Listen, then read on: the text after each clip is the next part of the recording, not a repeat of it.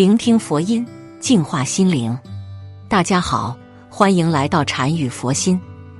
在很多人的观念里，老年人和姓氏扯不上关系的，好像他们只要过了六十岁，人生就剩下照顾孙辈和枯朽无力的老年生活，没有可能，甚至没有欲望。但事实永远跟我们想的有很大差距。前段时间看到了一则新闻。六旬老人和一女子性爱时不幸猝死，女伴惊吓过度，竟忘记呼救，直到大约两小时后才想起报警。经过法医检验后没有外伤，鉴定是意外死亡。这种犹如电视剧里的情节，却真实的发生在生活当中。上网搜一搜，发现类似的新闻还不少。夫妻形式本是愉悦的享受，是健康生活中的一部分。也是促进自己身体及精神方面的重要调味品。老人与性生活是很多人都非常想要讨论的一个话题。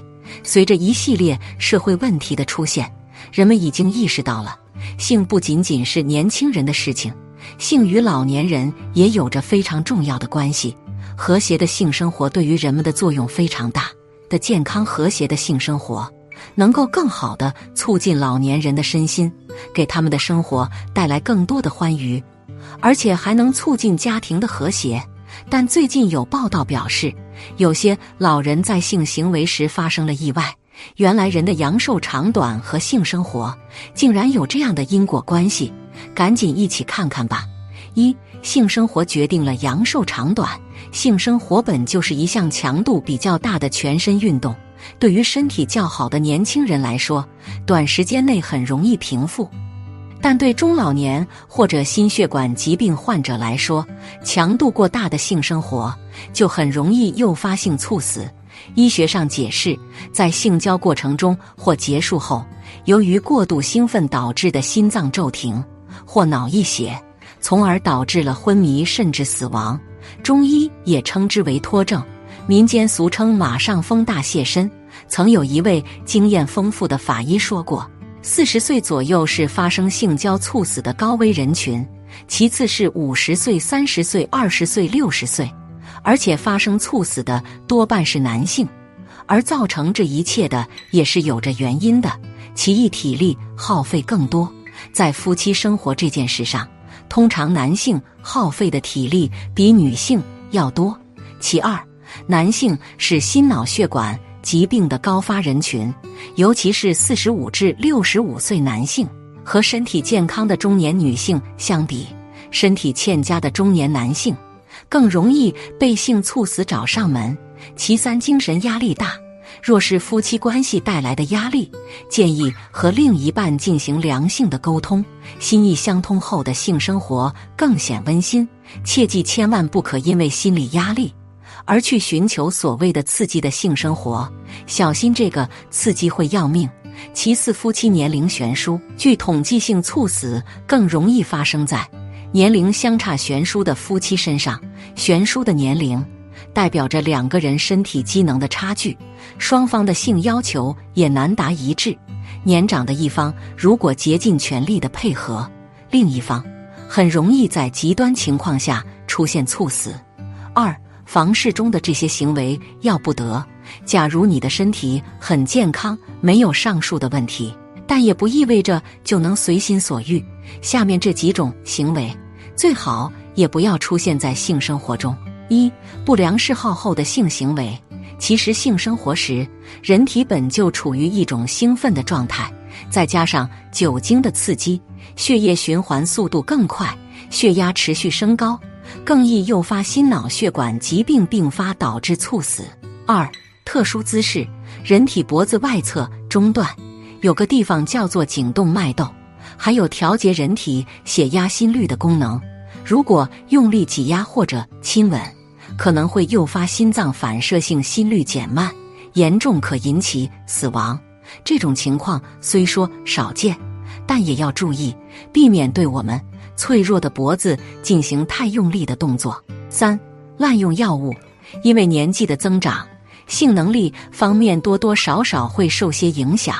如果此时通过吃些所谓的壮阳药，强行提升性欲望，很容易因过度兴奋诱发心源性猝死。在使用药物方面，建议咨询正规医院医生之后，根据医嘱酌情使用。三、性生活有什么好处？人本能的欲望，并不会随着机能的衰老而褪去。无论是金赛性学报告，还是人类性行为海地性学报告等，所有的性医学著作都肯定了老年人的性需求和性能力。绝大部分老年人的性生活。可以持续到七十岁以上，其中有将近一半的人可以保持到八十岁左右。在某种程度上，老年人有性生活是有利于健康的。一、缓解心理压力。老年人心理学研究认为，性生活可以帮助老年人预防抑郁症及一些心理疾病，增强自尊心、自信心，缓解多种心理压力。二、延缓衰老。骨质疏松是老年常见的疾病，很容易出现弓腰驼背，很显老，也很容易骨折。而适当的性生活可以维持睾酮下降的速度，增加骨质密度，增强整体活力，提升肌肉强度，从而延缓衰老。三、有助于家庭和睦和谐的性生活可以增进夫妻感情，自然也就有助于家庭和睦。四。中老年人的房事指南炎性养命录曾记载：房中之事可以延年益寿，亦可以杀人。性生活虽有导致猝死的可能，但健康和谐的家庭关系也缺不了性。如何进行健康安全的性生活，才是需要注意的关键。其次，从佛教来看，或许很多人一直认为佛教倡导戒除欲望、清心寡欲。但是不提倡性生活。实际上，佛教对性行为从来没有做过不道德的规定。佛教只是认为性欲是众生脱离生死的根本障碍之一。为了脱离苦海，所以要修断性欲。而修行人的行为，只要不违反戒律，就可以建立得到解脱的基础。当然，我们这里都是对在家信众说的，因为出家人受戒后有戒体，戒体可以帮助修行人。在欲脑中得到清凉，这其中还有这样一层奥秘，并不像人们想象的那样强行。但是为了向更高的层次修行，我们还是要有修断性欲的愿望。怎么断性欲呢？那就是要按佛说的方法去实修。有很多人以为断性欲就是强行断除的，其实根本不是这样。断性欲是按照佛说的方法，一步步深入去修，慢慢的去除了业力。习气、执着等一系列烦恼之后，自然淡化消失的。但一定要真正修法才行。如果大家不肯放弃一些习惯和享受，老是受到各种刺激，那有愿望也是没有用的。要断性欲，先要从在家八戒开始修，修的时间长了，性欲就退了。不是说要没有时，它就永远没有了。但你可以轻松的掌握自己，控制一下。就消失了。那么开始的时候做不到怎么办呢？请大家记住，无论什么时候，也不论自己能不能做到，断除性欲的根本方法，并不是强行克制，而是要渐渐的改变自己的业力习气，这才是断性欲的根本方式。比如敌人很强大，我们可以小部队小部队的消灭，最后再全部消灭他。如果一开始就大张旗鼓。全副武装去拼搏，那是少有不失败的。所以凡事有志气修清净凡行的，在家中，现在应该怎么做呢？请您不要对自己的性行为感到负罪，应该通过正常的性生活，让生命力的郁结解散开来。接下来你要做的，就是不断的促使自己的生活清净，从各方面着手，渐渐的让它越来越清净。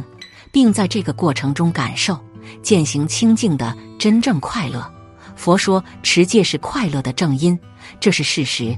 凡夫认为持戒是受苦，就是因为他们永远都不肯亲自去试试。一旦体验到了清净所带来的身心快乐，他们就要明白自己的幸运正在不断的退化之中。这时，大家可以亲自比较一下，看看自己的性行为是不是越来越少。而且欲望越来越淡，当然，这个过程并不仅仅是直接就能成就的，最好能常常学习佛经，因为这既可以开正智慧，又可以消罪积福。要知道，我们在修行过程中所体验到的种种法乐，其实都是福报的表现。佛教的主要思想是要让人从性欲、生存欲和愚昧中解脱出来，成为不再完全顺从自然的自由人。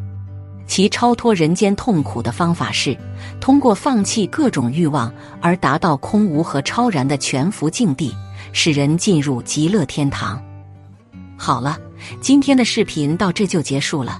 如果您喜欢本期内容，请给我点个赞，也可以分享给您身边的朋友看看。不要忘了右下角点击订阅我的频道，您的支持是我最大的动力。我们下期再见。